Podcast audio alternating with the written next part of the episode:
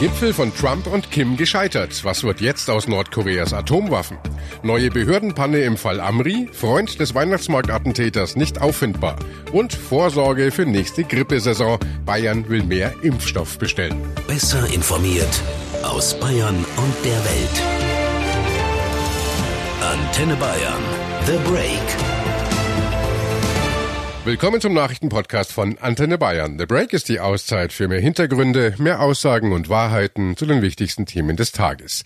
Es ist Donnerstag, der 28. Februar 2019. Redaktionsschluss für diese Folge war 17 Uhr. Ich bin Antenne Bayern Chefredakteur Ralf Zinno. US-Präsident Trump hatte selbst große Erwartungen geweckt vor diesem zweiten Gipfeltreffen mit dem nordkoreanischen Machthaber Kim Jong-un. Jetzt ist er mit leeren Händen wieder zurück nach Washington geflogen. Kein Abkommen über nukleare Abrüstung, keine Perspektive für ein weiteres Treffen, nur so viel, er und Kim hätten weiterhin ein gutes Verhältnis und die Verhandlungsteams würden weiter im Gespräch bleiben. Uh, wir hatten, ich denke, eine sehr produktive Zeit, aber wir haben uns gedacht, es ist nicht gut, etwas zu unterschreiben. Wir haben viel Zeit mit Kim Jong-un verbracht. Er ist ein Typ, ein Charakter. Unsere Beziehung ist gut. Wir hatten einige Optionen, aber diesmal haben wir uns entschlossen, keine davon zu ziehen. Und wir werden sehen, wo das hinführt. Die USA wollen erreichen, dass Nordkorea sein Atomwaffenarsenal komplett, unumkehrbar und nachprüfbar aufgibt. Antenne Bayern Reporter Dirk Godder für uns am Ort des Gipfeltreffens in der vietnamesischen Hauptstadt Hanoi. Dirk, was war jetzt der entscheidende Knackpunkt für das Scheitern der Gespräche? Als K.O.-Faktor nannte Trump die Forderung Nordkoreas nach einer Aufhebung sämtlicher Sanktionen gegen das Land. Dies wird als Maximalforderung gesehen, die die USA nicht willens waren zu erfüllen. Man erhielt hier den Eindruck, dass Nordkorea nicht genug angeboten hat. Das heißt zum Beispiel, Nordkorea war bereit, die Produktion von Materialien für den Atombombenbau in seinem großen Nuklearkomplex Yongbyon zu stoppen. Aber eben nur gegen eine Aufhebung der Sanktionen. Das war für die USA zu wenig.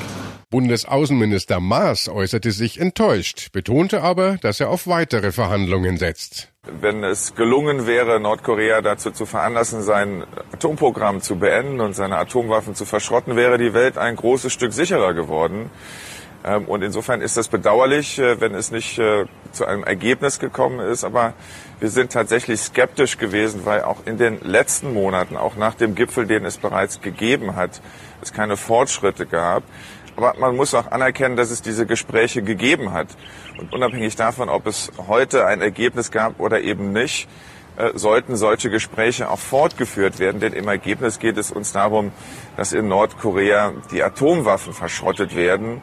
Und äh, das ist ein Bemühen, bei dem wir nicht aufhören werden. Und wenn die Gespräche dazu vielleicht auch nur einen Schritt beigetragen haben, dann wird man irgendwann darauf aufbauen können. Aber bedauerlicherweise ist es so wie beim letzten Mal gewesen. Es gibt einen Gipfel, es gibt aber leider keine Ergebnisse und es gibt keine Verschrottung von Atomwaffen in Nordkorea. Immerhin verkündete Donald Trump vor der versammelten Weltpresse in Hanoi, dass Kim sich an die Abmachung halten wolle, weiterhin keine Atomwaffen und Raketen zu testen. Trump wörtlich, alles, was ich Ihnen sagen kann, ist, dass er das gesagt hat und jetzt werden wir sehen. He said that he's not going to do testing of rockets or missiles or anything having to do with nuclear. And all I can tell you is that's what he said, and we'll see. US-Präsident Trump. Tja, und jetzt? Das fragen wir Oliver Meyer von der Stiftung Wissenschaft und Politik. Herr Meyer, hat das Scheitern Sie überrascht oder haben Sie es zuvor ja schon geahnt?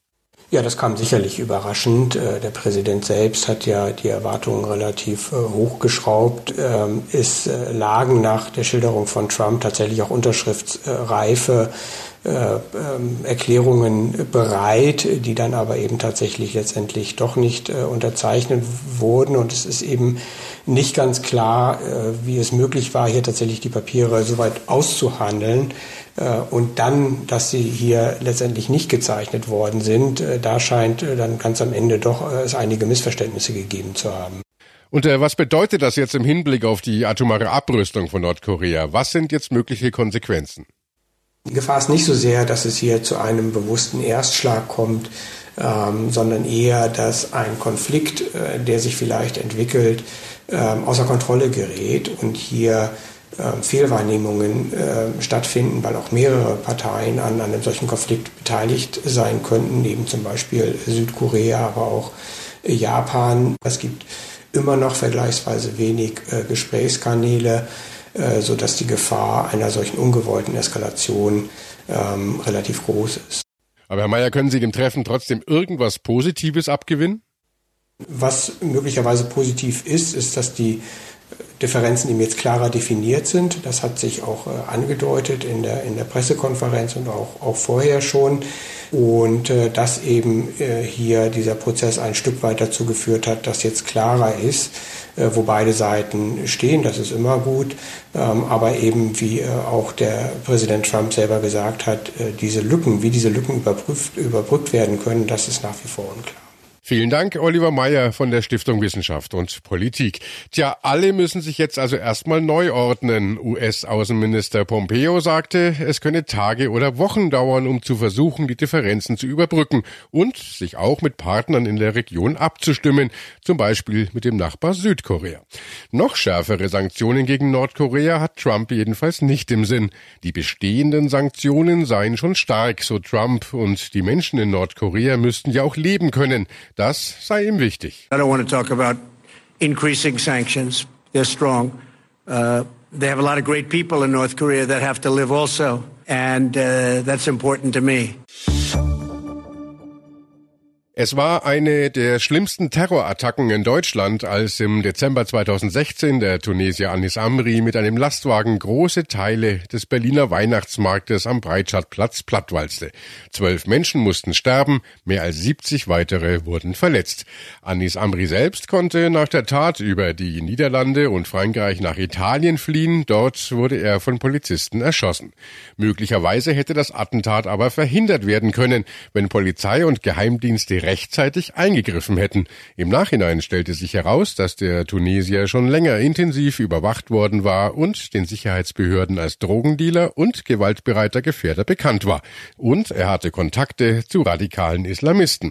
Jetzt rückt ein Freund des Terroristen in den Mittelpunkt des Interesses. Und auch hier wird den Sicherheitsbehörden Versagen vorgeworfen. Der Islamist Bilal Ben Ammar hatte mit dem Weihnachtsmarktattentäter am Abend vor dem Anschlag zu Abend gegessen.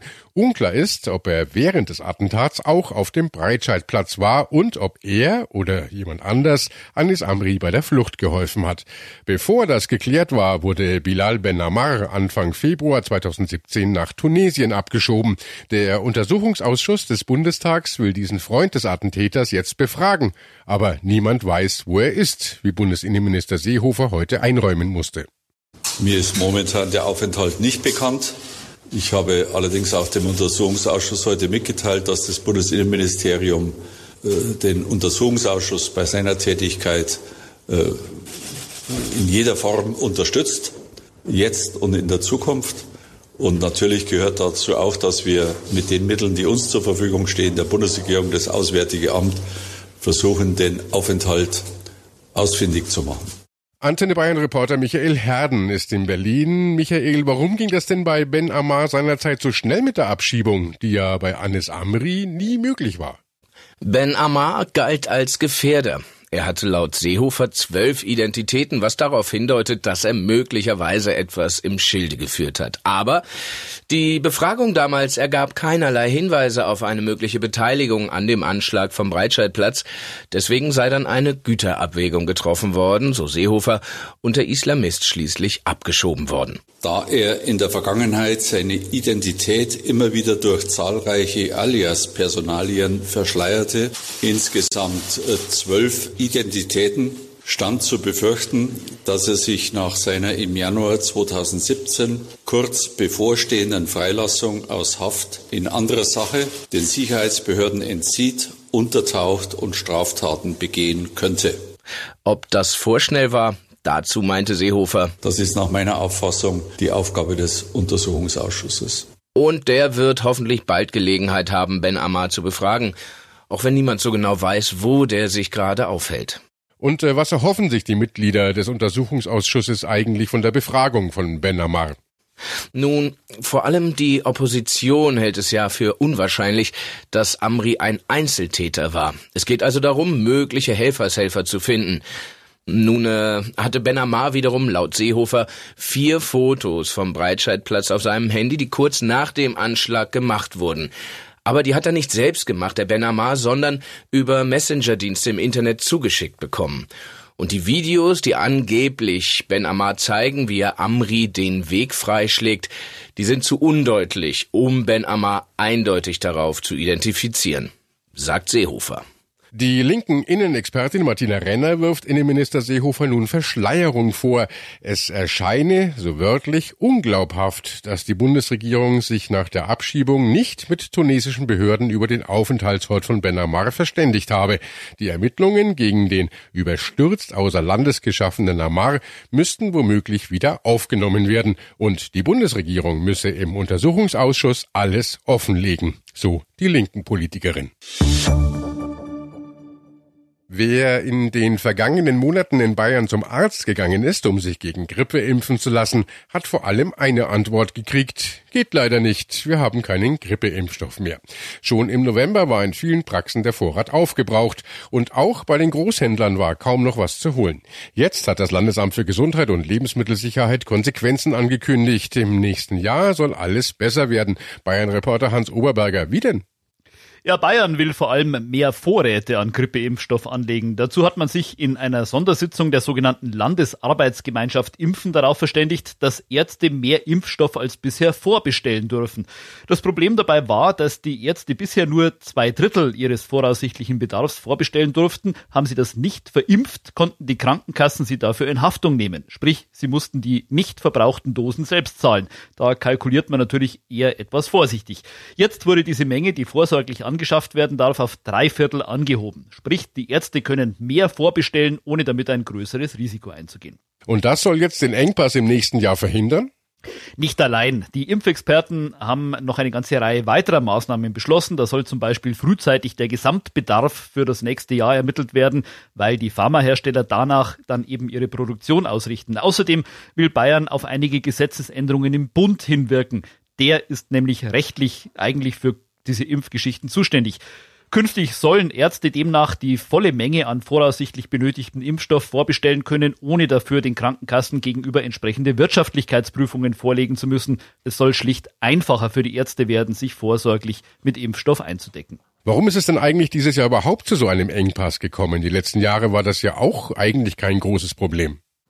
Ja, da gibt's tatsächlich nur Vermutungen. Es könnte an der heftigen Grippewelle im letzten Jahr liegen. Das hat natürlich viele Menschen aufgeschreckt, in Verbindung mit vielen öffentlichen Appellen, sich eben genau gegen Grippe impfen zu lassen.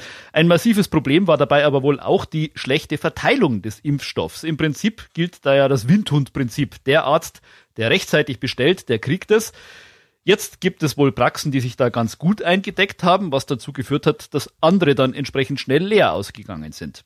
Das Problem hat man etwas entschärft, indem man schon dieses Jahr die Möglichkeiten, Impfstoff untereinander auszutauschen, verbessert hat. Das soll auch im nächsten Jahr so beibehalten werden. Tatsächlich ist aber mehr nachgefragt worden, als da war. Rund 1,5 Millionen Dosen Impfstoff hätte man dieses Jahr gebraucht, so die Arbeitsgemeinschaft. 10 Prozent mehr als in den letzten drei Jahren und die waren dann eben schlicht nicht da. Und wie kann ich als Patient reagieren? Ja, für diese Saison ist es ja praktisch schon rum. Für nächste Saison kann man Patienten nur raten, dann rechtzeitig zum Arzt zu gehen und sich gegen Grippe impfen zu lassen. Wer im Oktober letztes Jahr gegangen ist, der hatte noch kein Problem. Knapp geworden ist es dann erst ab Spätherbst. Und dann am besten vorher beim Arzt klären, ob auch wirklich genügend Impfstoff da ist. Auf das Impfen zu verzichten, das ist dagegen keine Alternative. Zumindest Risikogruppen, also chronisch Kranke oder ältere Herrschaften, sollten sich auf jeden Fall impfen lassen. Es geht hier nicht um irgendeine simple Erkältung, sondern eben um eine ausgewachsene, gefährliche Grippe, die einen schon ganz schön mitnehmen kann. Aber zumindest ist das jetzt das Versprechen der zuständigen Impfexperten in Bayern. Am mangelnden Impfstoff soll es zumindest in der nächsten Saison nicht mehr scheitern. Danke, Hans. Und äh, das war The Break, der Nachrichtenpodcast von Antenne Bayern an diesem Donnerstag, den 28. Februar 2019. Ich bin Chefredakteur Ralf Zinno. Antenne Bayern. Besser informiert. Jeden Tag. Zu jeder vollen Stunde auf Antenne Bayern. The Break. The Break gibt's auch morgen wieder um 17 Uhr. Jetzt abonnieren.